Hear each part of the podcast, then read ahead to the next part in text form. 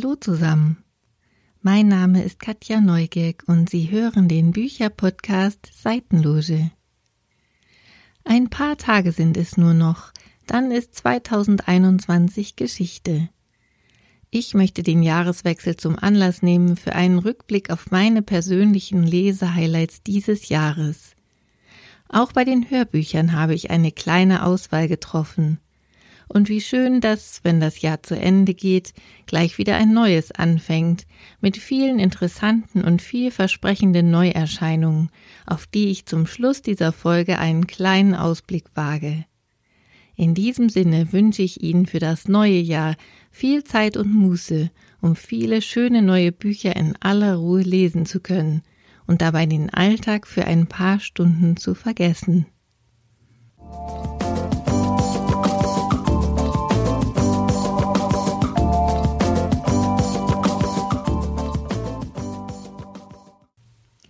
Der große Sommer, so lautet der Titel des neuen Buches von Ewald Ahrens, ein Coming-of-Age-Roman vom Feinsten.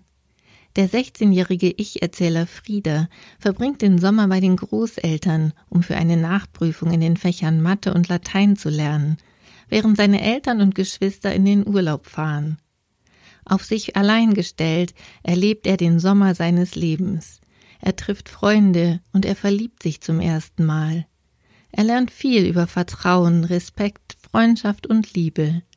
Ein Buch, bei dem man traurig ist, wenn man es ausgelesen hat und das einen erfüllt zurücklässt. Ich freue mich schon auf Ewald Ahrens Erzählband Meine kleine Welt, eine Sammlung von Familiengeschichten, die Ende Januar im Verlag Ars Vivendi erscheinen wird.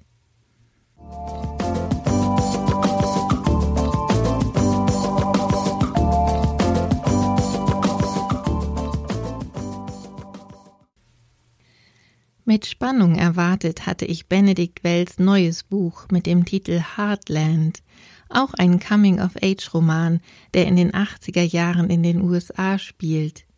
Der 15-jährige Sam ist ein Außenseiter, bis er einen Ferienjob in einem alten Kino annimmt und dort Freunde findet, die mit ihm einen unvergleichlichen Sommer erleben. Ein einschneidendes Erlebnis zwingt ihn dazu, erwachsen zu werden. Es erging mir ähnlich wie bei der Lektüre von Der große Sommer.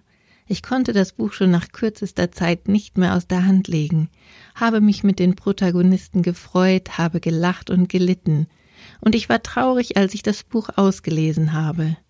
Für mich persönlich ist es fast so gut wie Wells Bestseller-Roman vom Ende der Einsamkeit, aber nur fast.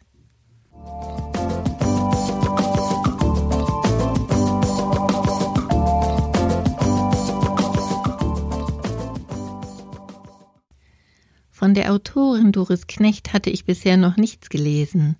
Dafür hat mich ihr Buch Die Nachricht sehr beeindruckt und bis heute beschäftigt es mich gedanklich immer wieder. Es liest sich wie ein Krimi oder gar ein Thriller, lässt sich diesem Genre aber nicht ausschließlich zuordnen. Vielmehr geht es um Ruth, eine gestandene Frau, die sich vier Jahre nach dem plötzlichen Tod ihres Mannes wieder gut im Leben und in ihrer Arbeit als Drehbuchautorin eingefunden hat. Dann bekommt sie auf einmal in regelmäßigen Abständen anonyme Nachrichten von einer Person, die mehr über ihr Leben zu wissen scheint als sie selbst. Ruth versucht mit aller Kraft, sich nicht beeindrucken zu lassen und herauszufinden, wer ihr diese Nachrichten schreibt. Das Buch entwickelt einen starken Sog, der einen nicht loslässt. Doris Knecht hat ein feines Gespür und eine Beobachtungsgabe, durch die man sich gut in die Rolle der Protagonistin hineinversetzen kann. Eine Lektüre, die einen gefühlt atemlos zurücklässt.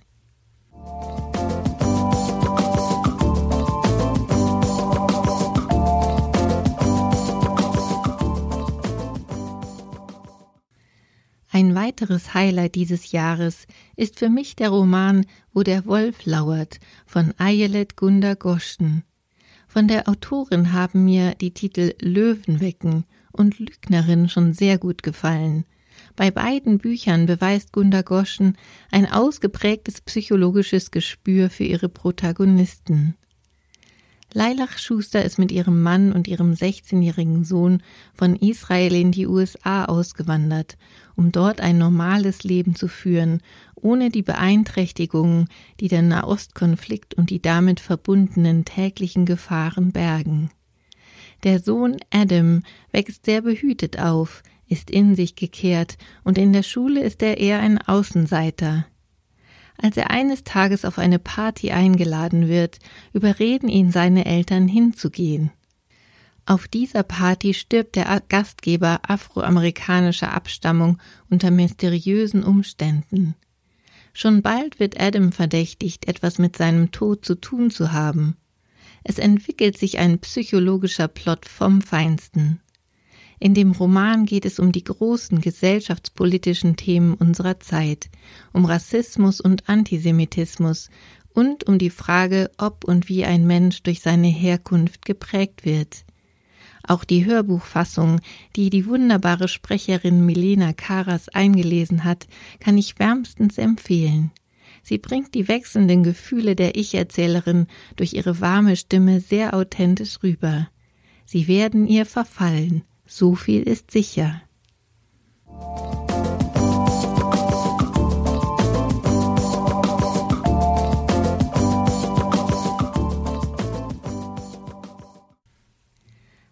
Regelrecht wohltuenden Roman mit dem Titel Bergsalz haben die renommierten SprecherInnen Beate Himmelstoß und Johannes Steck als Hörbuch eingelesen. Das Buch stammt aus der Feder von Karin Kalisa, die vor allem durch ihren Bestseller Sungs Laden bekannt geworden ist. In einem kleinen Dorf im Allgäu wohnen die Einwohner seit über 40 Jahren zusammen. Eigentlich kennt man sich und seine Lebensgeschichten, aber jeder lebt für sich allein. Bis eines Tages während der Mittagszeit, unter dem Vorwand etwas Salz zu brauchen, eine Nachbarin an Franzis Tür klingelt. Franzi lädt sie spontan zum Essen ein. Darauf folgt eine Gegeneinladung für den nächsten Tag, und im Verlauf der Geschichte stoßen noch weitere Frauen aus dem Ort zu dieser Mittagsrunde dazu.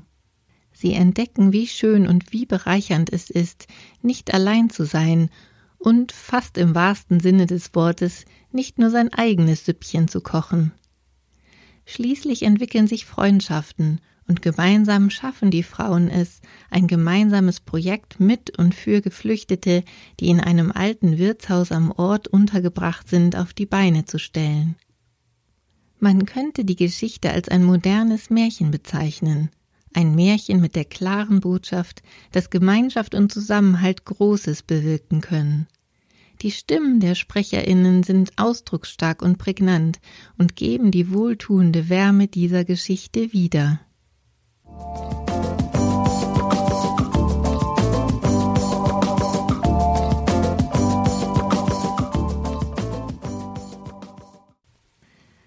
Gerade ausgelesen habe ich den neuen Roman von Marco Balzano mit dem Titel Wenn ich wiederkomme. Darin schildert der Autor die Geschichte einer Rumänin, die ihre Familie verlässt um in Italien als Altenpflegerin und Kinderfrau zu arbeiten und somit ihren Kindern ein besseres Leben zu ermöglichen. Das Buch wird aus der Sichtweise des Sohnes, der Mutter und der Tochter erzählt. So erfährt man nach und nach, wie der Weggang der Mutter die Leben der Familienmitglieder bestimmt bzw. geprägt hat. Eines Tages hat der Sohn einen Unfall, der die Mutter vor eine wichtige Entscheidung stellt eine sehr berührende Geschichte zu einem aktuellen Thema.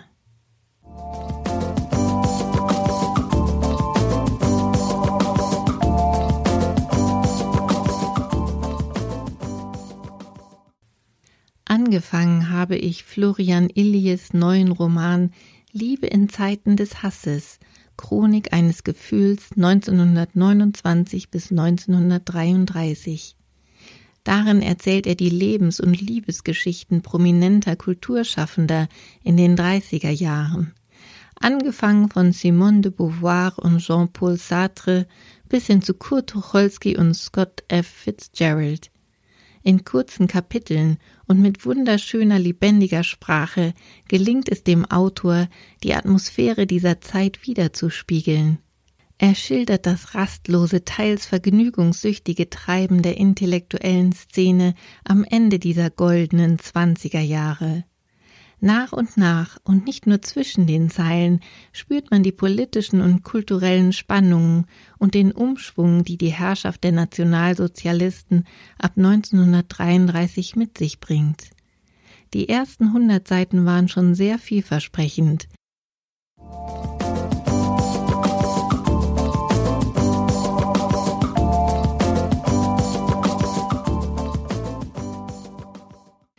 Und dies ist nun der versprochene kleine Ausblick auf die Neuerscheinungen des kommenden Frühjahrs.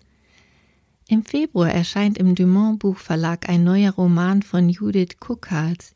In Café der Unsichtbaren geht es um sieben Personen unterschiedlichen Alters und mit sehr unterschiedlichen Biografien, die gemeinnützige Arbeit bei einer Organisation namens Sorgentelefon e.V. leisten.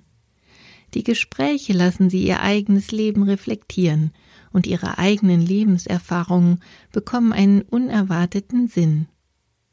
Ich freue mich auch auf das neue Buch von Nell Lieschen mit dem Titel Ich Ellen, das Ende Februar im Eisele Verlag erscheint. Die Autorin ist durch den Bestseller Die Farbe Milch bekannt geworden. Die Protagonistin wächst in ärmlichen Verhältnissen auf.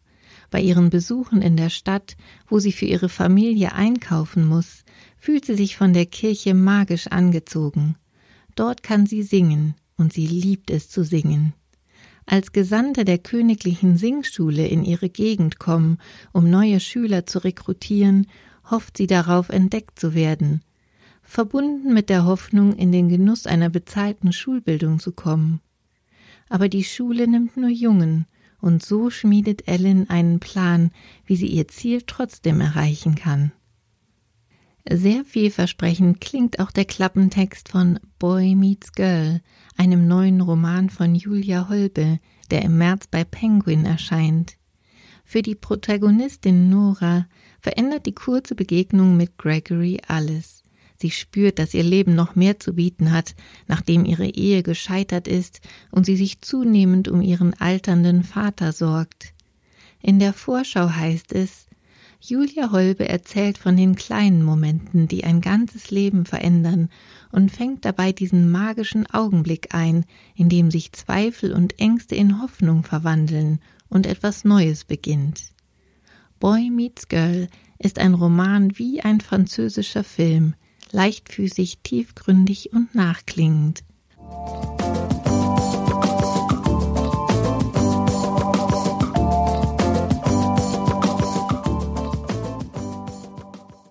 Alle Infos zu den Büchern und wo Sie sie regional kaufen oder bestellen können, finden Sie in den Show Notes meines Blogs podcast-seitenloge.de.